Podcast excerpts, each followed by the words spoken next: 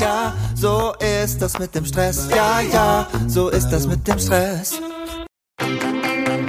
Hey, findest du es auch so unfassbar schwer, Familie und Business gleichwertig unter einen Hut zu bekommen?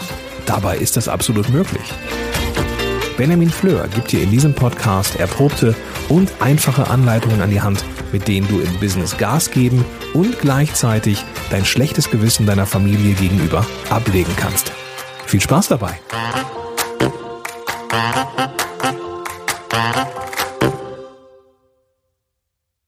Halli und hallo, ein kleines Vorwort zu dieser Folge.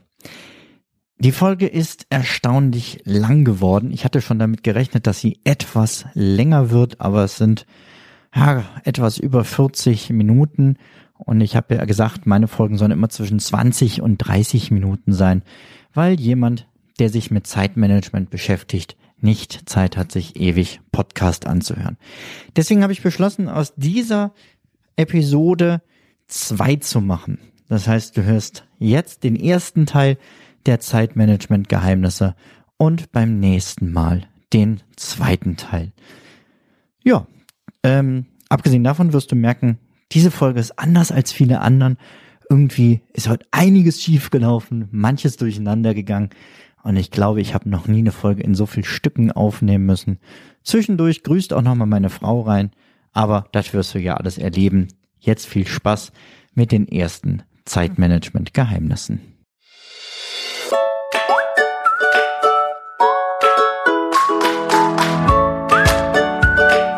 Einen wunderschönen guten Morgen, guten Abend, guten Tag, was auch immer für eine Uhrzeit das gerade ist, wo du mir hier zuhörst.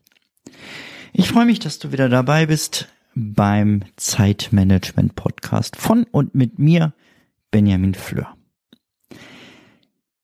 Meine elf geheimen Zeitmanagement-Regeln, die möchtest du gern wissen, was? Okay, ich werde sie dir verraten. Elf Regeln, die mein Leben tatsächlich verändert haben. Ich bin gerade auch nochmal, ähm, um die zusammenzustellen, so durch meinen Kopf gegangen, durch meinen Alltag gegangen, aber auch durch den Blog und Podcast der ganzen letzten Jahre so überflogen und habe versucht zu filtern, was sind die wirklich elf wichtigsten Zeitmanagement-Regeln, die ich dir heute mitgeben möchte. Genug der Vorrede, lass uns lieber reinstarten, denn es ist eine Menge, was wir heute zu besprechen haben. Als erstes ist da die Regel, jetzt habe ich hier gerade ein Problem, weil meine Mindmap hängt. Jetzt. Nö, ich ähm, habe gerade überlegt, ob ich das schneide, aber auch das werde ich wieder nicht schneiden, denn es zeigt einfach, auch bei mir läuft nicht immer alles ganz rund. Das ist ein Eindruck, den manche haben, die mir zuhören, die dann sagen, ja, du hast das alles immer so perfekt im Griff und so. Und denkst, nein, also spätestens technische Hürden haben wir alle. Auch ich habe mal Tage, wo es nicht läuft und, und, und, und. Jetzt fange ich aber schon wieder ins Schwafeln. Ich weiß, bevor du jetzt gleich abschaltest, lass uns lieber loslegen. Erste geheime Zeitmanagement-Regel was nicht passt, fliegt raus. Was meine ich damit?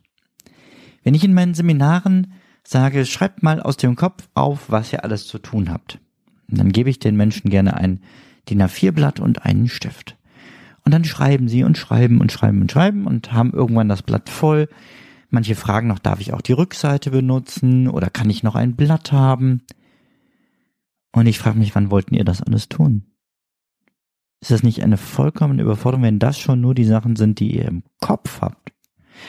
Deswegen gilt bei mir folgende Regel.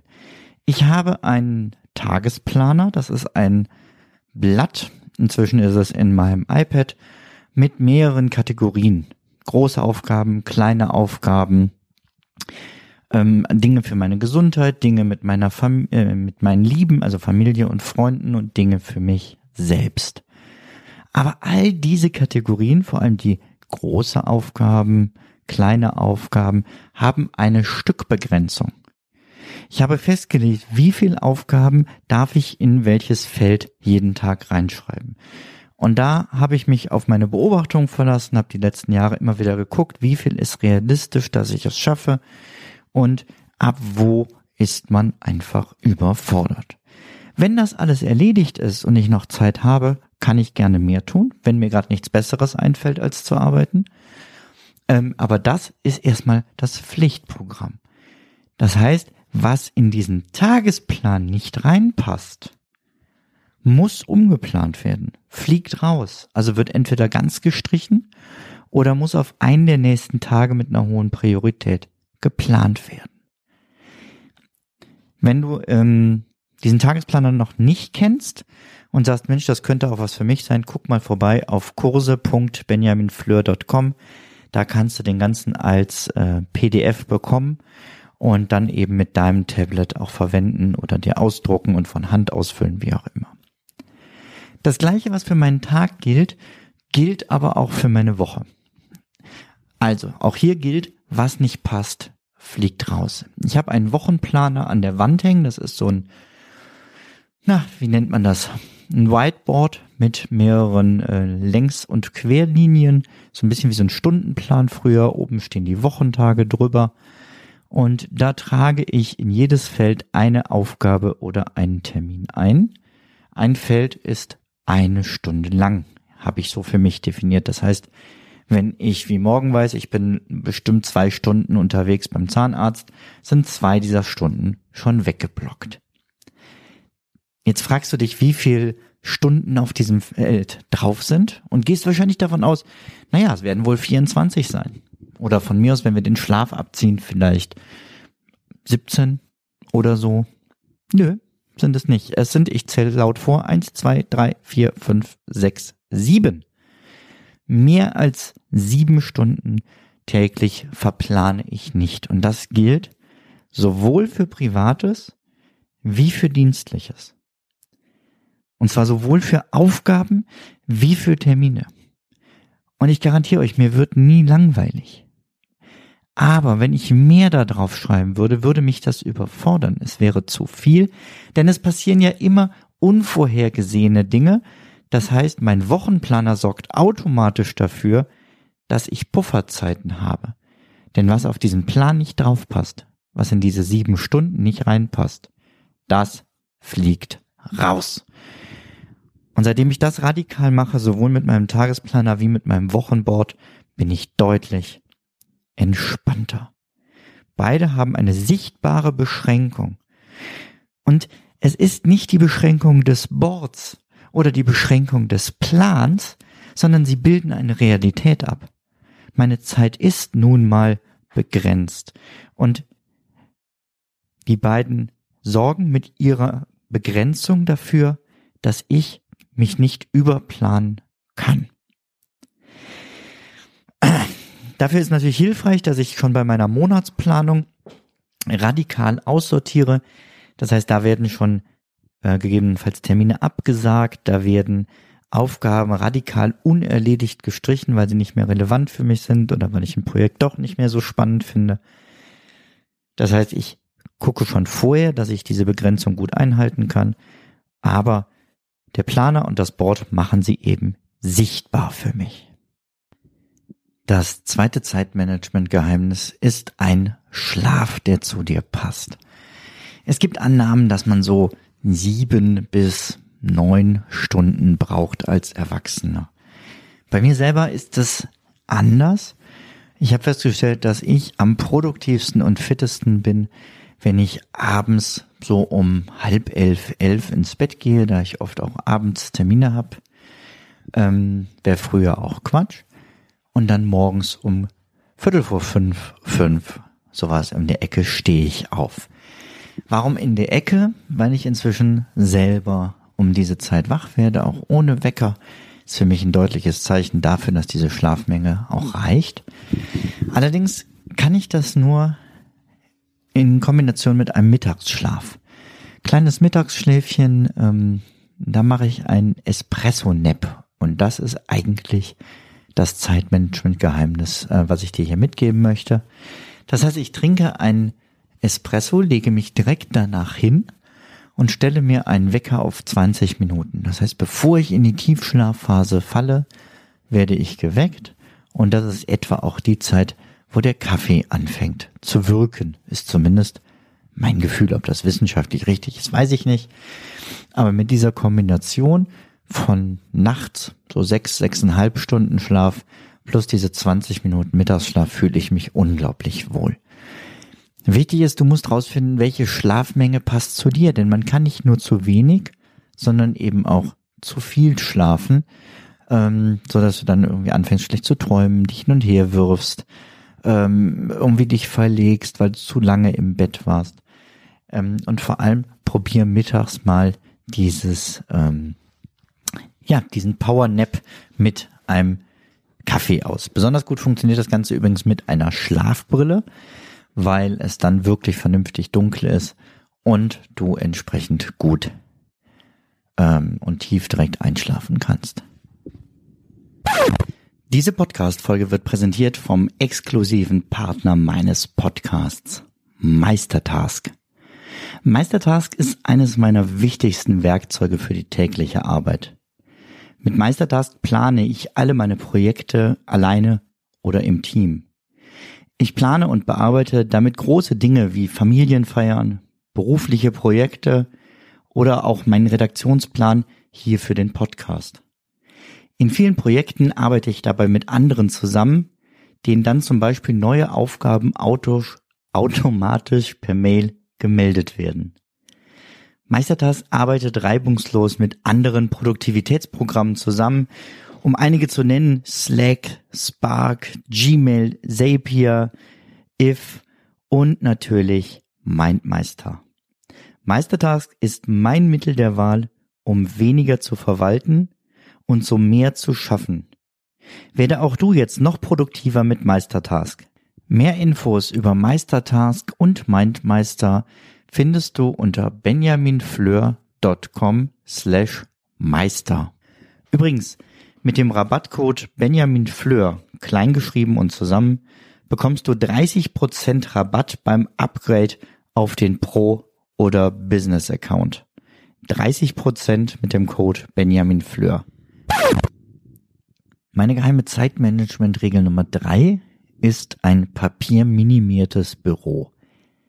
Ich glaube, dass es komplett papierlos leider nicht geht, allein schon, weil man ja niemanden davon abhalten kann, einem einen Brief zu schreiben. Aber es ist jede Menge zu tun, was möglich ist, um möglichst wenig Papier zu haben. Zum Beispiel ein Aufkleber am Briefkasten keine Werbung einwerfen. Zum Beispiel immer wenn du einen Brief bekommst, denjenigen anzuschreiben ähm, per Mail und darum zu bitten, in Zukunft die Infos digital bekommen zu wollen. Ganz viele stellen da liebend gerne um und es ist mehr so aus Tradition oder weil viele es noch nicht wollen oder können, dass man auf den klassischen Postverkehr setzt. Letztendlich hat die Firma ja auch nur Vorteile davon. Es geht schneller, es ist billiger und ähm, sie sparen einfach auch Druckkosten und so weiter. Aber das Entscheidendste für mein familienminimiertes Büro ist mein Dokumentenscanner. Ich habe hier einen von äh, ScanSnap stehen und der scannt 50 Seiten Duplex in unter einer Minute. Das heißt, alles, was ich an Papier bekomme, fliegt da rein, wird schnell gescannt und dann in Evernote abgelegt. Warum in Evernote? Weil meiner Meinung nach Evernote die beste Dokumentensuche hat. Ähm, das heißt, ich kann, egal ob ich eine, Postkarte gescannt habe, wo irgendwie ein Text drauf war, ob ich ähm, Dokumente da drin habe, ob ich kleine Bücher, habe ich gerne mal den Rücken abgeschnitten und gescannt. All das finde ich in Evernote sofort wieder. Und vor allem, ich finde die Sachen überall. Es ist nicht so, dass ich hier in mein Büro muss und einen bestimmten Ordner öffnen muss, sondern ich habe auf meinem Handy, auf meinem Tablet, auf meinem Mac, ja und letztendlich auf jedem Rechner mit Internetzugang Zugang zu allen meinen Daten. Und das hat mein Leben tatsächlich vereinfacht, hat mein Arbeiten vereinfacht und sorgt dafür, dass ich viel, viel Zeit spare, die ich sonst in Suchen von irgendwelchen Versicherungsnummern und so weiter investiert habe. Damit sind wir schon bei Tipp Nummer vier. Der geht in eine ähnliche Richtung, nämlich meine vierte geheime Zeitmanagementregel ist die richtige Nutzung von Technik. Das heißt, auf der einen Seite den maximalen Nutzen herauszuholen für deine Ziele. Ich habe meinen To-Do-Ist für meine Aufgaben, ich habe einen elektronischen Kalender, der mit meiner Frau verknüpft ist. Ich habe viele Apps, die mir mein Leben einfacher machen, die dafür sorgen, dass ich fokussierter arbeiten kann und so weiter und so fort. Und ich bin ziemlich Apple verrückt und liebe das, wie diese Geräte einfach miteinander auch zusammenarbeiten, dass ich in einem Gerät was anfangen kann, in einem anderen beenden. Und vor allem habe ich schnellen Zugang zu allem, was ich für meine Arbeit brauche. Letztendlich sorgt meine Technik dafür, dass mein gesamtes Büro in einen kleinen Rucksack passt und ich überall arbeiten kann, wo ich das möchte. Gleichzeitig birgt das eine große Gefahr für dein Zeitmanagement. Denn man kann immer die noch bessere App suchen, die noch besseren ähm, Kurzbefehle, die noch den den noch schnelleren Browser, hier ein neues Programm äh, ausprobieren, da vielleicht noch ein besseres To-Do-Listen-Tool und ganz schnell kann man sich da drin verstricken. Deswegen ist ganz wichtig, die Technik auch regelmäßig in die Schranken zu weisen. Und zum einen, wenn man ein System für sich gefunden hat, was funktioniert, bei diesem System auch erstmal zu bleiben, außer man findet etwas, was einen deutlichen Vorteil hat. Also ein Wechsel oder ein Upgrade zu machen, nur weil es Spaß macht, was Neues auszuprobieren, geht schief und kostet zu viel Zeit vielmehr, sondern wirklich nur ein Upgrade oder Wechsel zu machen zu einem anderen Tool, wenn der Vorteil enorm ist. Aber auch ganz im Alltag musst du die Technik natürlich immer wieder in Schranken weisen. Das heißt, schalte die Geräte zum Beispiel regelmäßig aus. Und wie heißen diese Regeln konkret bei mir? Das heißt, wenn ich mich mit Freunden oder Familie treffe, hat das Handy nichts zu suchen. Es bleibt aus, vielleicht im, im Auto oder auch direkt zu Hause liegen. Aber auch wenn ich mich alleine auf den Weg draußen mache, wenn ich jetzt wie gleich eine Runde laufen gehe, also hier ähm, spazieren gehe vielmehr, dann bleibt mein Smartphone zu Hause. Und das ist ein so wohltuendes Gefühl, einfach äh, da den Kopf abzuschalten und eben auch mal nicht erreichbar zu sein. Außerdem hat mein Handy einen, genauso wie die, die Uhr und die Kopfhörer, einen festen Platz im Haus. Ich habe an einer Stelle so eine Ladestation stehen und wenn ich nach Hause komme, lege ich die Geräte da drauf und wenn ich das Haus verlasse, nehme ich sie halt mit oder lasse sie eben bewusst da. Aber es ist nicht so, dass ich hier im Haus die Technik immer direkt um mich rum habe und immer direkt in meiner Reichweite haben muss und vor allem auch nicht haben möchte. Und das gilt ganz besonders fürs Schlafzimmer. Da versuche ich ohne Bildschirme zu sein und das Bett wirklich nur zum Ausruhen zu nutzen. Maximal nehme ich da meinen Kindle mit, um ein bisschen was zu lesen, aber das ist ja auch eine ganz andere Bildschirmtechnik. Also hier, ich habe diesen so einen Kindle Ink Reader, wo dann ähm, Tintenperlen drinne sortiert werden elektronisch. Das liest sich halt dann wirklich wie auf Papier und ist kein Bildschirm, der mich irgendwie anstrahlt die ganze Zeit ähm, abends mit diesem blauen Licht und der vor allem auch nichts anderes kann, als mir Bücher zeigen. Das heißt, ich laufe nicht Gefahr zu sagen, ach, ich kann doch noch mal eben, die eine Mail, da müsste ich noch mal ran ähm, sondern das ist einfach im Schlafzimmer dann nicht möglich, weil ich dafür aufstehen müsste, woanders hingehen und das hält mich davon ab. Wichtig ist da also wirklich, setze dir feste Regeln, wie du deine Technik nutzen möchtest und wofür du sie nutzen möchtest und vor allem wann und wo du dir selber technikfreie Zonen einrichtest. Ähm, ich verlinke mal hier in den Shownotes einen Artikel beziehungsweise eine Podcast-Folge, die ich mal dazu gemacht habe, die hieß Vier einfache Schritte produktiv und fokussiert mit dem Smartphone zu sein. Findest du in den Shownotes. So, die Kinder sind wach. Ich weiß nicht, inwieweit du das im Hintergrund hörst, deswegen erwähne ich das kurz. Ich, ist halt so. Ich bin halt Vater und da gehört das dazu. Und in zehn Minuten gibt's Frühstück, aber bis dahin schaffen wir hier noch einiges. Und äh, den Rest spreche ich dann gleich danach noch ein. Also, meine nächste geheime Zeitmanagement-Regel ist Minimalismus und Essentialismus. Was hat das denn jetzt mit Zeitmanagement zu tun? Bei mir gilt die klare Regel, weniger, aber besser.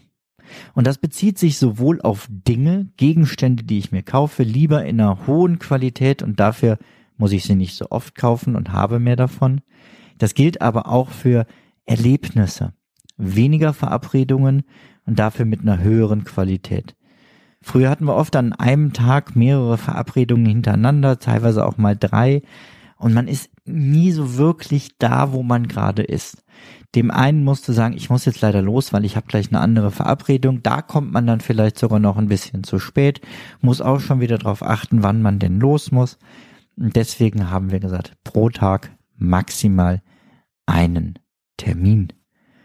Also es gilt jetzt um private Termine. Und wenn wir jemanden dann besuchen, dann haben wir auch unbegrenzt Zeit nach hinten raus, bis wir halt irgendwann müde sind und sagen, wir müssen nach Hause, wir oder die Kinder müssen ins Bett. Weniger aber besser gilt auch für meine Arbeitsergebnisse. Das heißt, ich setze mir lieber weniger Ziele und bringe die mit einer guten Qualität durch und mache da ähm, ausführlicher was oder ja, so, dass es mich ja zufriedenstellt. Beispiel, man hätte ja hier zu jedem einzelnen Thema nochmal eine Podcast-Folge machen können. Stattdessen sage ich, nee, nee, eine Folge, aber dafür richtig viel Nutzen für dich. So habe ich mir das zumindest noch gedacht, als ich das hier gerade eingesprochen habe. Aber ich habe ja jetzt am Anfang schon angekündigt, dass es eben doch nicht eine Folge wird mit viel Nutzen, sondern direkt zwei Folgen mit viel Nutzen. Und Dementsprechend verabschieden wir uns jetzt hier an der Stelle voneinander und beim nächsten Mal geht's dann weiter mit meinen Zeitmanagement-Geheimnissen. Mach's gut, eine gute Zeit, pass auf dich auf. Ciao, ciao.